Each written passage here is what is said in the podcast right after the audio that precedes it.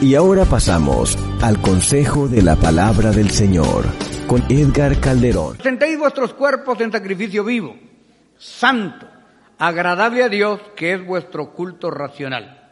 No os conforméis a este siglo, sino transformaos por medio de la renovación de vuestro entendimiento, para que comprobéis cuál sea la buena voluntad de Dios, agradable y perfecta. Eterno Dios, bendito Padre, como iglesia nos humillamos delante de ti, Señor, y te rogamos que nos instruyas a través de tu palabra, que traigas refrigerio a nuestros corazones y que llenes nuestra vida. Que tu Santo Espíritu a través de tu palabra lave, limpie, sane, restaure, regenere, bendiga, Señor, de acuerdo a cada necesidad. En el nombre de Jesús, amén. Podéis sentaros. Así hermanos, os ruego por las misericordias de Dios me encanta esta terminología que utiliza el apóstol Pablo, no ordenando, no ofendiendo, sino exponiendo de una forma amorosa y tratando de redarguir los corazones. Así que hermanos, les ruego por las misericordias de Dios. O sea, es un vocabulario que por un lado, les pide favor, les está rogando, pero por el otro lado les dice que están ahí por la misericordia de Dios. Y que Él está pidiendo que lo hagan por la misma misericordia que Dios ha tenido de ellos. es una forma tan profunda de poder llegar al corazón, de la misma manera que nosotros lo podemos entender. Así que hermanos, os ruego por las misericordias de Dios. Pasamos al segundo puntito que prestéis vuestros cuerpos en sacrificio vivo. Algunas veces nosotros decimos cosas que no alcanzamos a entender. Decimos, voy a hacer el sacrificio de ir a la iglesia. Quizás porque está cansado, cansada, porque trabajó mucho, porque está un poco enfermo, porque no tenía ganas de venir y vino y usted hizo el sacrificio. Pero en realidad venir al culto será un sacrificio, ¿qué dicen ustedes? ¿Será esto un sacrificio? O sea, si lo comparamos con el sacrificio de Cristo, de derramar la última gota de sangre en la cruz, o con el sacrificio del el apóstol Juan, que fue metido en una vasija grande de, de barro llena de aceite hirviendo y sobrevivió. Y después el destierro en la isla de Pasmo la muerte de Pedro, crucificado de cabeza, porque dijo, yo no soy digno de morir como mi maestro, si me van a crucificar, háganlo de cabeza. De muchos otros que fueron aserrados, será un sacrificio los que fueron tirados a los, a las, a los leones, los que fueron descuartizados por caballos. Imagínense, el único pecado era servir a Dios. Y amarraron la pierna a un caballo, la otra pierna a otro caballo, la otra, la otra mano a otro caballo y la otra mano a otro caballo y después dijeron, ¡Ea! Y se desprendieron las partes. ¿Será, hermano, sacrificio? hasta, hasta ahora, hermano, yo, no creo que nadie de nosotros esté sacrificando. yo no creo que, tal vez en China, pues realmente es un sacrificio, porque allá lo más que te puede cantar es, alabare, alabare. Así, para que no oiga el vecino que allá hay culto. Allá no se usan este tipo de micrófonos, sino así en bajito que me escuchen todos. Donde una Biblia es para toda la iglesia y se la pasan y copian lo más que pueden en un papel para entregar la Biblia el otro día. Y aún así no es sacrificio. Es curioso y es paradójico, pero la tasa más grande de crecimiento evangelístico está en China, donde es prohibido el Evangelio. Y aquí donde nosotros tenemos a todas luces la oportunidad, como que perdemos la emoción de hacerlo, porque lo tenemos muy fácil. Así que el apóstol está diciendo que presten su cuerpo en sacrificio vivo. Él, como ejemplo, de los judíos 40 azotes menos uno, o sea, 39 porque no se podía pasar de la ley. Lo habían azotado. Tres veces. Y pregunta usted, en la iglesia, ¿ustedes cuántos azotes le han dado? ¿Alguna vez lo han azotado? Yo creo que nos hace falta, ¿no es cierto? ¿Cuándo, ¿Cuándo lo han descolgado a usted de una canasta, eh, de una, de un segundo o tercer nivel en una canasta? Vaya que no se rompió el lazo. Hambres, naufragios, cárceles. El que está escribiendo esto, hermano, el que está dictando esta carta, él ya cuando llegaba a una ciudad ya sabía dónde se iba a dormir, ya tenía el hotel reservado, era el bote, la cárcel. Ahí era. Él ya tenía su buffet. Usted sabe que la comida de la cárcel siempre ha sido buena. Ese es un sacrificio. Ese es el sacrificio. Nosotros, ay, me tocó otra vez la vendimia del grupo. Voy a hacer el sacrificio de llevar el pan. Voy a hacer el sacrificio de llevar el chocolate. No, esto no es ningún sacrificio, esto es un privilegio. Pero el apóstol sí está pidiendo que se sacrifiquen, sacrificio vivo, que presentemos nuestros cuerpos en sacrificio vivo. Ay, hermanos, que yo no voy al, a la iglesia porque tengo que caminar siete cuadras. O por, por X o Y motivo, hermano hasta porque el gato se enfermó, porque el carro se descompuso, por cualquier cosa. Hemos olvidado el verdadero sacrificio. Para ustedes que no son capitalinos, que se acuerdan de los servicios que nosotros hacíamos en nuestras comunidades, donde el pastor iba adelante con una lámpara Coleman y toda la iglesia detrás cantando en aquellos lodazales tapados con plástico porque ni a paraguas llegábamos donde tal vez había carro pero no se iba porque no pasaba por el lodo. En aquellas iglesias donde solo era lámina y cuando habían cultos la lámina sudaba de la presencia de Dios. Hemos olvidado estos momentos gloriosos de la iglesia. Es necesario que volvamos a la senda antigua, a que presentéis vuestros cuerpos en sacrificio vivo en consagración, en santidad, en búsqueda, que es vuestro culto racional. O sea que el culto no es emocional, es racional, es, es, con entendimiento, es con inteligencia. Si hay un ser inteligente en esta tierra, es el que es guiado por el Espíritu Santo de Dios. Porque uno ora con raciocinio. Usted no puede venir, Padre, te alabo, te bendigo, te glorifico, pensando en lo que va a ser el trabajo el otro día. Usted tiene que estar completamente racional. Usted no puede estar cantando, te alabo, mi Señor, y yo te alabo, y echándole un ojo que la mujer no vaya al baño. Usted no puede estar haciendo eso. Usted tiene que ser racional. ¿Sabe cuál es la diferencia entre el animal y el ser humano? Es que el animal es irracional, obra por instinto. El perro saluda al dueño porque le da la comida, pues. pero si otro le da mejor comida, se va con otro. El perro no es fiel. Hay que decir que el perro es fiel, mejor amigo, no deje de darle comida y que otro le empiece a dar comida a si no se va el perro. Es que es irracional. Pero nosotros somos racionales. Ustedes nosotros sabemos que nuestro cuerpo le pertenece a quién. No los oigo. ¿A quién le pertenece su cuerpo? ¿A quién le pertenece su alma? ¿A quién le pertenece su mente? ¿A quién le pertenece su corazón?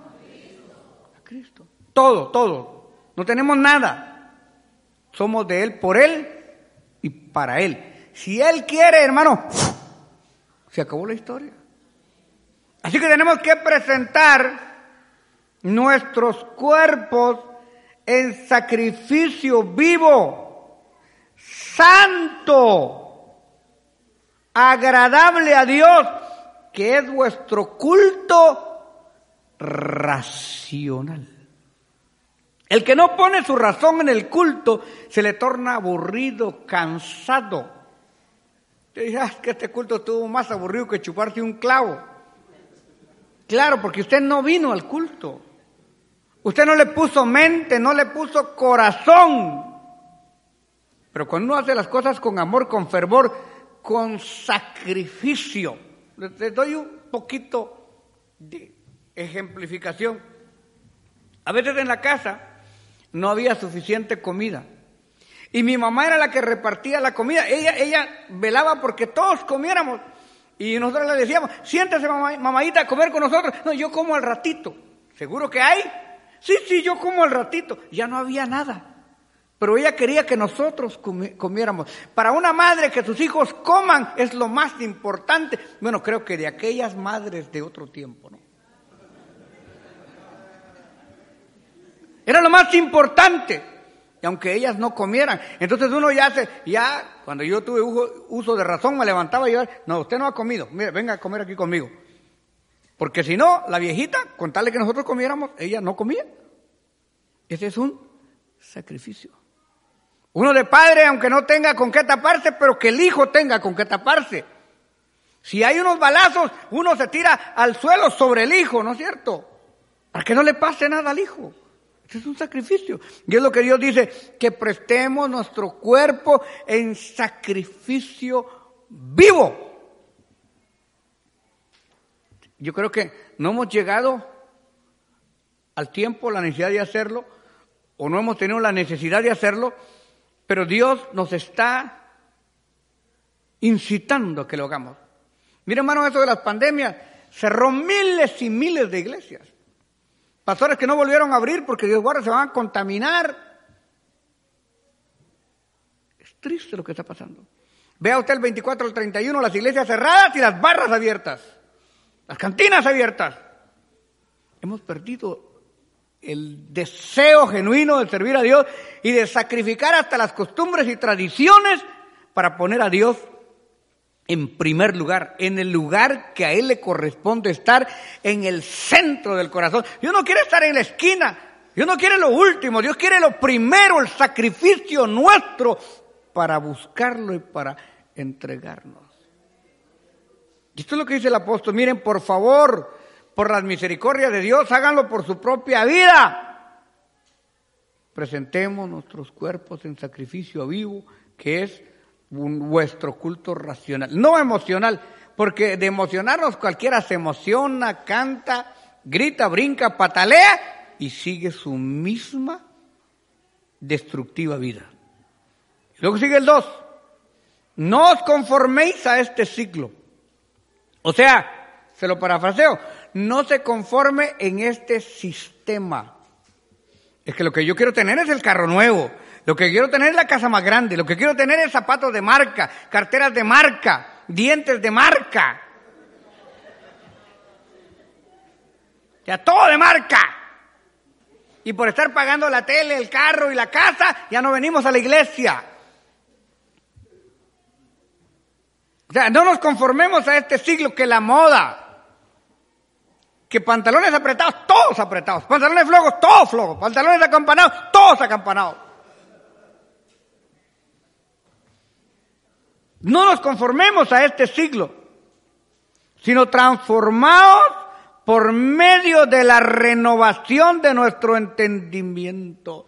¿Qué es lo que lava nuestro entendimiento? ¿Qué es lo que alumbra nuestro entendimiento? La palabra santa de Dios. Él nos enseña cómo actuar, cómo pensar, cómo vivir, cómo invertir, cómo ganar, cómo triunfar, cómo prosperar. Viene por la palabra. No se conforme usted a lo que la gente cree, a lo que la gente diga. Mira, en estos últimos días no vale la pena ni que lo mencione, pero solo para que usted tenga conciencia de lo que está pasando. La gente hoy en las iglesias está hablando más de Shakira que de lo que dice la palabra. Que la mujer ya no llora, factura. ¡Ah, todo mundo! ¡Cuá! ¡Qué mensaje el que se aventó Shakira! Pero de la Biblia no sabe nada. Ignorando que estos personajes escriben lo que se les viene o lo que otro les dice, porque no conocen de Dios.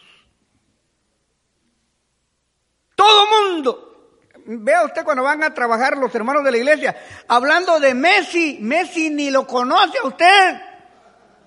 Es más, si lo conociera, ni lo pela, ni le pone atención. Hablan más de Messi y de cualquier otro que de Jesucristo, el que murió por nosotros. Es importante entender eso. Ahí tiene usted chapines mexicanos y salvadoreños peleándose por el Barça y el Real Madrid. Ni España conocen. Eso es terrible.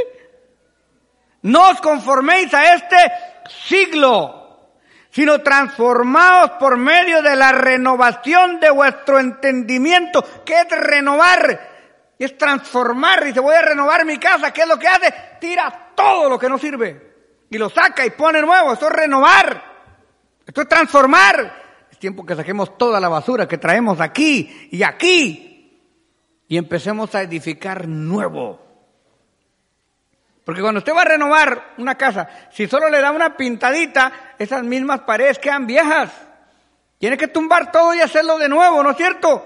Tenemos que renovar nuestro entendimiento. No os conforméis a este siglo, sino transformados por medio de la renovación de vuestro entendimiento hasta que lleguemos a este punto, para que comprobéis cuál sea la buena voluntad de Dios, agradable y perfecta. Pero muchas veces nosotros ya sabemos que no es la voluntad de Dios, pero seguimos. ¿Cuántas veces la señorita se enamora de, qué sé yo, de Pascual? Y sabe que el Pascual es un fino mujererazo, que no trabaja, no produce y tiene un carácter de todos los diablos. Pero como con ella se porta bien y todo, claro, porque el Pascual sabe que la está enamorando, ¿verdad? Le da salita, le da salita, solo le tira maicito porque caiga, caiga el pollo. Y media vez lo agarra, lo mete a la jaula y ya no le da comida. Porque así es todo mujerero. Es muy amable cuando empieza, pero después, otra vez, avienta. Y toda la gente le dice, no es la voluntad de Dios, no es la voluntad de Dios. Le dice su corazón, le dice su entendimiento, la gente se lo dice, pero la tipita necia, necia, necia, necia, hasta que se lleva el gran problema encima. Después, ay, cómo no le hice caso si yo sabía que no estaba bien. De la misma manera uno de hombre. Uno de hombre mira la carita y mira el cuerpecito, no hombre, se le olvida todo. Olvidándose que ese cuerpecito y esa carita, 10 años más tarde, 20 años más tarde, 30 años más tarde, esa carita, igual que cualquier otra, va a estar arrugadita y ese cuerpo va a desaparecer. Pero ese carácter horrible, esa carnalidad, esa va a permanecer. Pero ¿cuál es la voluntad de Dios? ¿Cómo conocemos la voluntad de Dios? Renovando nuestro entendimiento. Cuando renovamos el entendimiento, el camino está allanado, el camino está libre y hacemos lo que Dios quiere, entonces somos felices.